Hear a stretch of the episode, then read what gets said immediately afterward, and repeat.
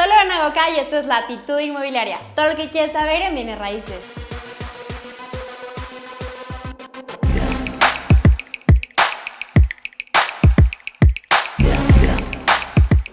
El día de hoy vamos a hablar de un tema que realmente tiene muchísimos mitos alrededor y es usar o no usar los créditos bancarios para poder desarrollar. Y es un tema que me han preguntado muchos desarrolladores de por qué me convendría pagarle al banco un interés en vez de usar mi dinero si es que lo tengo. Y este es un tema del que vamos a platicar el día de hoy en este video con un experto del tema que es Ricardo Mejía. Muchísimas gracias por recibirnos, director operativo de MB, desarrolladores que son expertos en el tema. Hola Lorena, muchas gracias a tus órdenes. Muchas gracias Ricardo. Bueno, pues platíquenos un poquito más acerca de, este tema. Eh, ¿Qué son los créditos puente para empezar? Ok, mira, te comento. Eh, los créditos puente es un instrumento financiero eh, que ya debe tener muchos años en el mercado financiero, que te permite a ti como desarrollador hacer algo en el tiempo actual comprometiendo flujos futuros.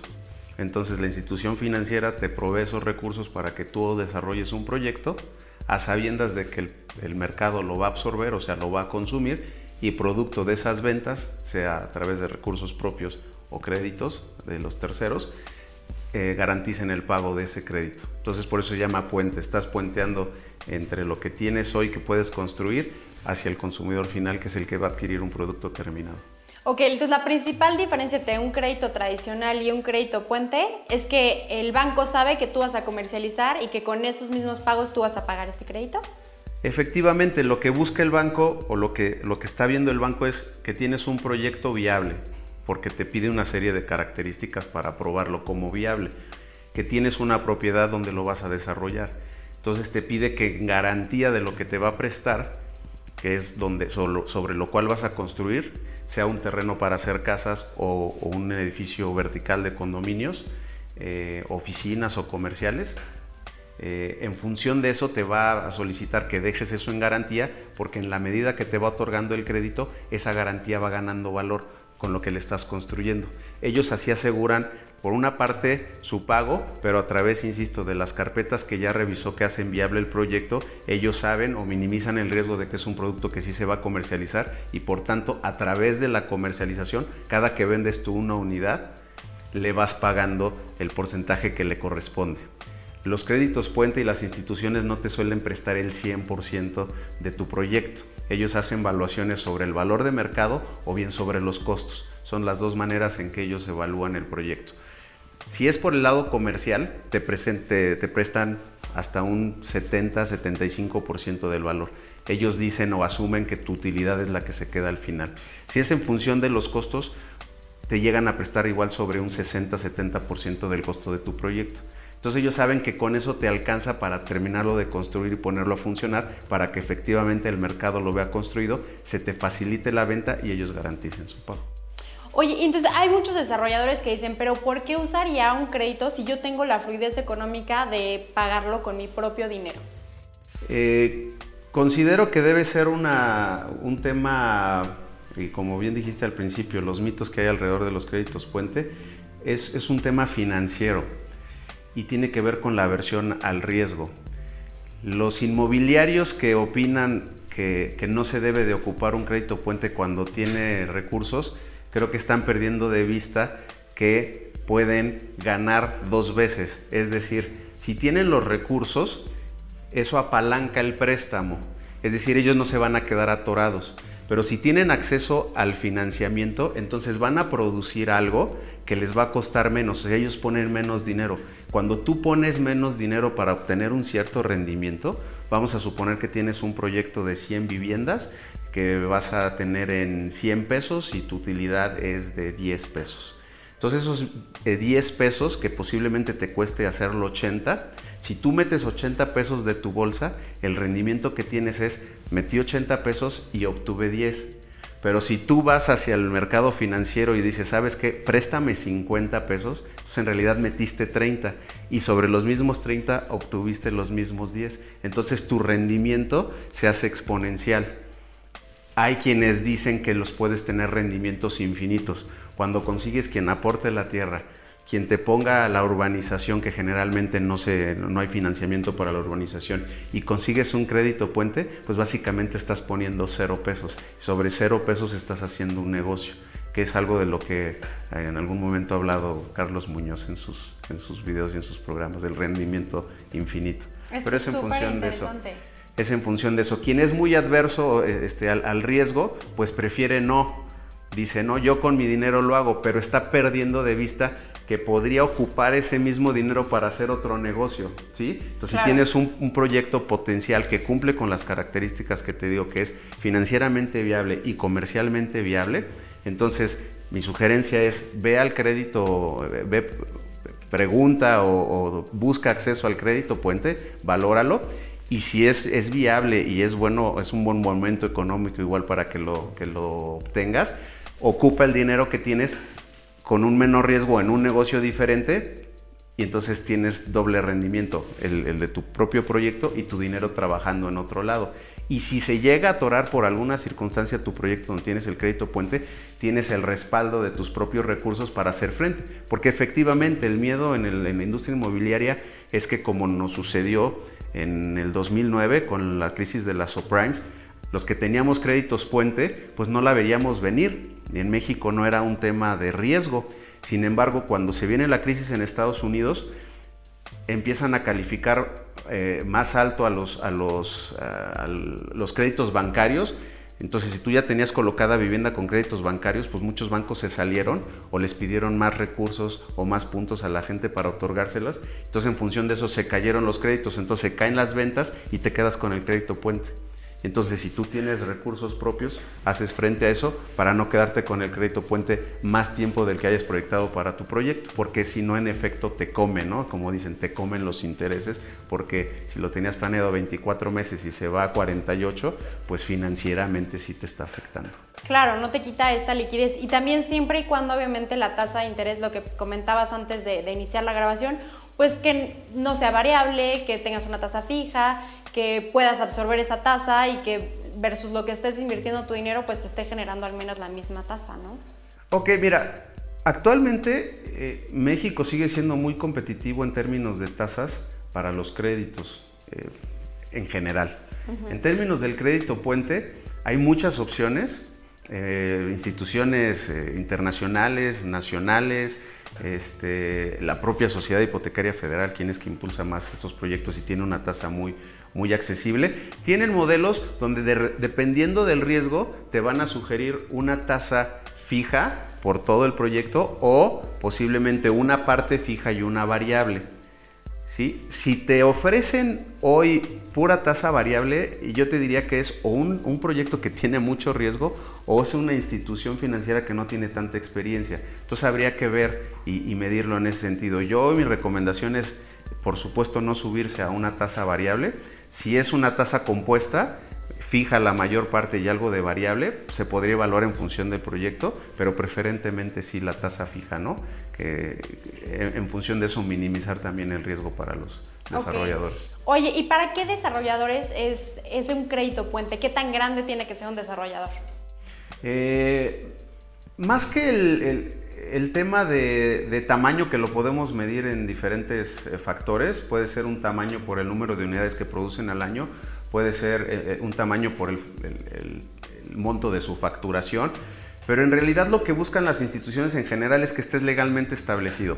Cuando tú vas y te acercas por un crédito eh, puente, te van a pedir una carpeta legal, o sea que tu, empresa esté constituida, que tenga socios o un consejo, que, tenga un gobierno corporativo eh, a cualquier escala, no, no son muy sofisticados en ese sentido todavía las políticas en México, te van a pedir una carpeta financiera van a ver que efectivamente tengas entrada y salida de dinero y que tengas ya contacto con alguna institución o que hayas tenido un crédito, que lo hayas manejado. Para ellos eso es muy importante.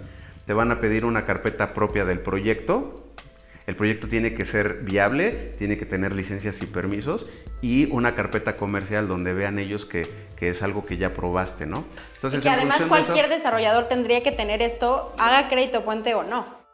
Efectivamente, Pero, este, pues bueno, muchas veces eh, la gente quiere ahorrarse, por ejemplo, el tema comercial y decir, ¿para qué hacer un estudio de mercado si yo veo que mi vecino que tenga un terreno enfrente está vendiendo casas de un millón y medio y yo es lo que voy a hacer, casas de un millón y medio? Entonces, no, sí, sí, sí requiere un poquito más de, profesionalismo y formalidad, porque tú tienes que medir si el mercado poniéndole más unidades del mismo precio de las mismas características te lo va a absorber porque finalmente los mercados son finitos, ¿no? Entonces, cuando tú pones un producto igual o que no agrega valor y, ya no hay más demanda para él, pues lo más seguro es que no lo puedas desplazar. En función de eso, si cumples con eso, no importa en realidad el tamaño de la empresa. Lo que en realidad no te están pidiendo nada extraordinario. No, eh, nosotros, en nuestra experiencia en el 2007, nos acercamos con estas carpetas para hacer el desarrollo de Valle del Sol primera sección. Nunca antes habíamos tenido un crédito puente de esta naturaleza y nos abrieron las puertas en, una institución eh, financiera en México de las que anteriormente se llamaban Sofoles, que luego se transformaron en Sofomes y que de alguna manera han ido desapareciendo, pero que era un vehículo para el crédito puente y nos apoyaron con dos secciones de 40 y 40 casas. Eh, porque presentamos toda la información y las carpetas como te estoy comentando. Pero en realidad el tema de unidades no es tan importante, te pueden prestar para tres casas. O sea, desarrolladores más pequeños podrían acceder a este tipo de créditos. Sí, va en función del, tamaño de tu proyecto y también de la institución. Hay instituciones que por sus eh, economías de escala, pues posiblemente no te quieran voltear a ver por, por menores unidades, pero afortunadamente, insisto, ya en el mercado hay un sinfín de instituciones establecidas de crédito formales que, hay, vamos a ir para diferentes segmentos, ¿no? Y también, así como hay para los pequeños, también hay para los muy grandes, ¿no? Donde a lo mejor uno no lo voltean a ver porque lo que están buscando es un volumen impresionante de operaciones, ¿no? O, tamaño de proyecto. Y esta es la forma en que operan las inmobiliarias más formales, ¿no? Es, o sea, no estamos inventando el hilo negro ni estamos poniendo circunstancias, como dices, de riesgo es algo que se usa normalmente y que lo que pasa es que en México a lo mejor los desarrolladores más eh, micro, medianos eh, o pequeños no alcanzan a, utilizarlo. Sí, porque si, lo ponemos en una noción de escala y por ejemplo, pues soy de los mercados más, más fuertes o más prósperos en términos inmobiliarios como es un Mérida, Querétaro, aunque trae una curva un poco ya más estancada, pero sigue creciendo. La propia Ciudad de México que pone unidades eh, habitacionales y se venden. Y ves el tamaño de los proyectos y lo que cuestan. Entonces, sí la dimensión no alcanza como para que alguien saque de sus recursos y diga yo pongo todo el capital para hacerlo. Están ocupando muchas de estas figuras. El crédito puente aunado a otras que ya comentamos de aportación de tierra o socios capitalistas, las fibras, ¿no? Donde ellos levantan recursos del mercado y es lo que prestan finalmente igual para, para el desarrollo. Pero los, los grandes consorcios que están haciendo vivienda fuerte en México y todo, su modelo y lo que ocupan son los créditos puente. Claro, entonces tú lo recomendarías ampliamente. Sí, con sus reservas, ¿no? Insisto, el, momento histórico de tu empresa, el que estés seguro del mercado al que estás atendiendo y que vas a, eh, y que finalmente sea un producto que, que, sí se va a absorber, o sea, que se va a vender en los tiempos que tienes planeado. Eh, el contexto nacional, porque eh, finalmente hoy vivimos una, yo le llamo una crisis pues más mental que real de lo que está sucediendo y la, gente, la incertidumbre te hace pensar que no es un buen momento, eh, pero finalmente no es que sea no el buen momento. Yo digo, esta crisis colectiva mental donde todos están siendo precavidos, posiblemente estén frenando los proyectos que son buenos, pero por precaución la gente no esté, no esté comprando, pero no porque en realidad esté sucediendo algo. Entonces sí hay que medirlo en función de eso. O la otra es qué tanto ocupas, porque no hemos platicado en este sentido de que los créditos puente eh, bueno, tienen un monto, ellos te fijan un monto tope de lo que te pueden prestar. Entonces vamos a suponer que te pueden prestar 100 pesos. De esos 100 pesos no es que el banco el día 1 te deposite 100 pesos. Tú lo vas contrastando y lo vas llevando sobre tu avance de obra. Ellos vienen, supervisan que tenga cierto avance y sueltan. Sueltan un anticipo y, y, van contra estimaciones. Entonces, en función de eso, tú ocupas o no ocupas tu línea de los 100 pesos. Entonces, en función de eso, ¿cuál es mi recomendación? Bueno, buscar si el, acceso al máximo tope de financiamiento, no necesariamente para que se ocupe, pero para que se tenga, por si es necesario. Dos, empezar a la par de la, de, la, construcción con la parte comercial y ver si el propio mercado va reaccionando para que los recursos de los clientes, o sea, de quienes finalmente lo van a, van a tener el producto, pues te ayude a financiar también parte del proyecto. ¿Sí se pueden utilizar preventas en créditos puente? Claro, claro, la única condición, todo depende igual del modelo, digo, estamos hablando aquí en general. Pero ya específicamente con las instituciones, pues te ponen las variables y, las, ahora sí que las reglas del juego. Las reglas del, juego. Ellos lo que generalmente van a hacer es proteger que el ingreso por ventas de tu proyecto vaya en primera instancia para pagar su crédito. Entonces, pero eso, insisto, va a ir aumentando en la medida que avance tu proyecto y sigas pidiendo recursos. Pero por ejemplo, si tú estás en una etapa inicial donde te dieron el 20% de anticipo de los recursos y ya pediste adicionalmente otro 10, vas en el 30 y empiezas a venderle al mercado, entonces por cada peso que tú vendas le tienes que dar el 30% a ellos en función de ese avance, ¿no? Y entonces ellos lo que van garantizando es su pago. También finalmente son instituciones de crédito, lo que menos quieren es que les pagues antes del tiempo que tenían planeado porque pues, es finalmente ingresos para ello. Entonces es ir un poco jugando con, con ambos para decir hasta dónde te apalancas, hasta dónde jalas esos 100 pesos de crédito que hipotéticamente estamos aquí referenciando en el ejemplo y, este, y cuánto jalas del mercado. Entonces tal vez de tu línea de 100 pesos pediste la mitad porque la otra mitad te la dio el mercado a través de las ventas. Y entonces ahora sí que estás en el mejor de los dos mundos porque claro que el dinero más económico es el que viene de los clientes, ¿no? El de las propias ventas. Oye Ricardo, y bueno, ¿Qué pasa? se hace el estudio y por X o Y, digo, también te presta el banco y por X o Y no funciona el proyecto. Eh, ¿Cuál es el riesgo? ¿Qué se pierde? ¿Cuál, ¿Cuál es la penalización? Pues en los propios contratos de un crédito puente te especifican las penalizaciones. Pues, generalmente entras en un tema de mora o podrías entrar en un tema de mora. Este, ese es un tema de intereses, debe tener un plazo digo, no, no lo quiero poner en un tema alarmante, pero pues es hasta donde yo creo que tu capacidad de negociación te dé. Porque, insisto, si todo tu proyecto estuvo bien sustentado, entonces lo que tienes que revisar es qué variables fallaron. Porque tú haces tu estudio, pero alguien más lo valida. Tú haces tus costos, pero en la institución alguien más lo valida y, tienen mucha experiencia evaluando muchos proyectos. Entonces ya estás hablando de que fue algo que, que sí se salió de totalmente del contexto. En la medida de eso, pues lo que siempre hay es de entrada una negociación, o sea, qué pasó, ajustes al proyecto, a los precios, a los alcances, un refinanciamiento de esa deuda.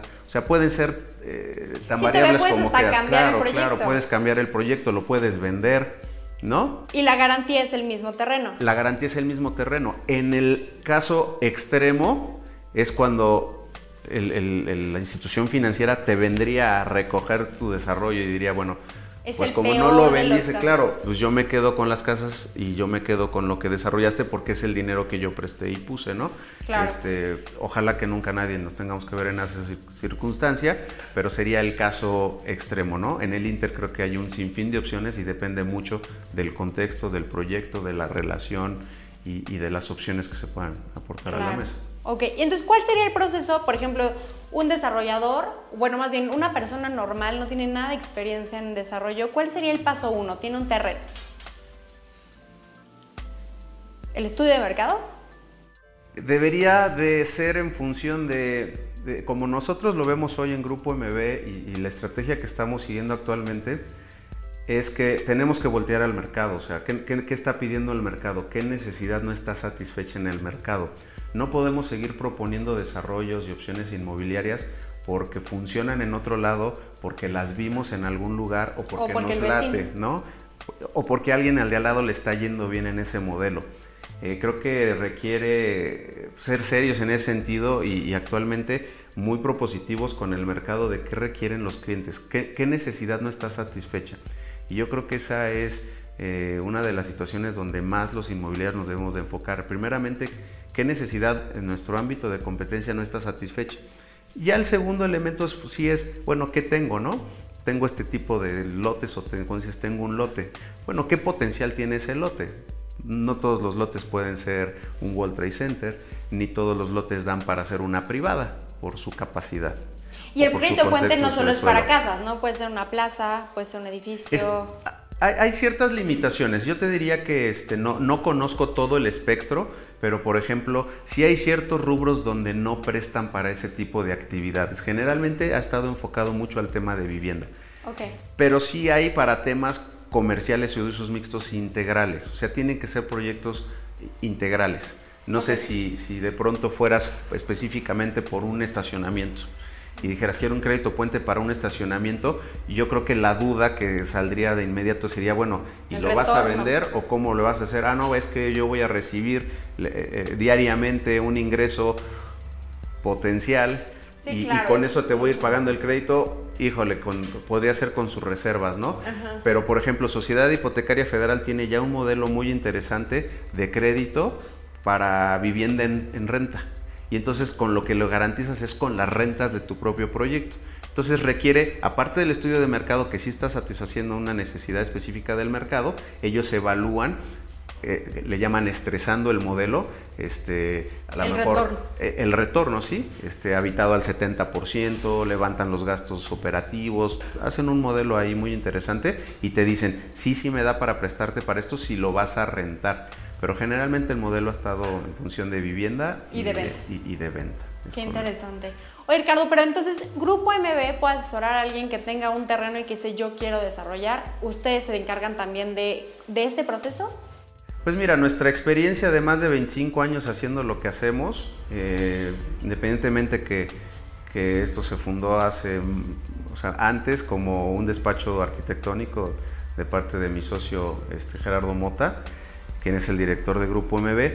Independientemente de toda la experiencia que él ya trae en la, parte arquitectónica, llevamos sí ya más de 20 años haciendo este tipo de modelos de negocio y claro que sí, digo, es eh, en función, eh, es, lo que hacemos, es lo que nos gusta hacer, eh, nos acercan ideas, nos acercan conceptos, a veces nosotros poniendo la tierra, a veces adquiriéndola, pero también sumando, ¿no? Que alguien tiene un terreno y quiere desarrollar algo, es lo que estamos haciendo actualmente, ¿no? Vamos, vemos cuál es el potencial realmente de ese terreno para lo que da, en función de o proponer algo que esté eh, efectivamente eh, atendiendo una necesidad y empezamos a modelar, ¿no? Financieramente, comercialmente vamos al, mercado, vemos si sí lo absorbe, vemos si financieramente funciona, armamos nuestras carpetas, ingresamos nuestros proyectos y entonces ahí empezamos a hablar con las instituciones y con los expertos en las instituciones que nos van diciendo para hacia dónde movernos y qué tanto conviene o no conviene, ¿no? Entonces, claro que sí, en Grupo Oye, está increíble, porque entonces estoy segura que hay muchísima gente que tiene esta cosquilla de desarrollar, pero pues no tiene la experiencia y lo mejor es acercarnos a profesionales que ya tienen la experiencia completa de qué funciona, no funciona, hacer los estudios y no aventarse nada más, como bien lo dices, porque el vecino, porque lo vi en otra ciudad. Hay que analizar cada mercado en específico. Así es, Lorena. Este, actualmente eh, tú conoces un proyecto que estamos eh, lanzando que es Alta Plata. Tiene, eh, son 18 lotes con diferentes usos, uso comercial, uso mixto de servicios y habitacional. Entonces es es una herramienta igual y es, potencialmente para este tipo de cosas de las que estás platicando, donde tenemos la tierra, donde alguien compra la tierra y la aporta, donde se pueden hacer un sinfín de situaciones para asumirnos a un crédito puente y hacer realidad un, proyecto, ¿no? Y acompañado completamente. De hecho, si quieren saber más acerca de Alta Plata, voy a dejar el, el video como sugerido, le van a poder dar clic y pueden aprender más. Incluso si quieren invertir, pues saben que nos pueden escribir. Y también los datos de MB, este grupo MB Desarrolladora, pues van a aparecer en pantalla por si tienen alguna otra duda o les gustaría contactarnos. Pues, pues te agradezco mucho, Ricardo, por todo tu tiempo. No, gracias a ti por el tiempo y la entrevista. Espero que les sea útil la, la, información. Seguro que sí. Pues si tienen alguna duda, no olviden comentarlo. Si les gustó este video, no olviden darle like y suscribirse a este canal. Muchas gracias. Nos vemos el próximo lunes.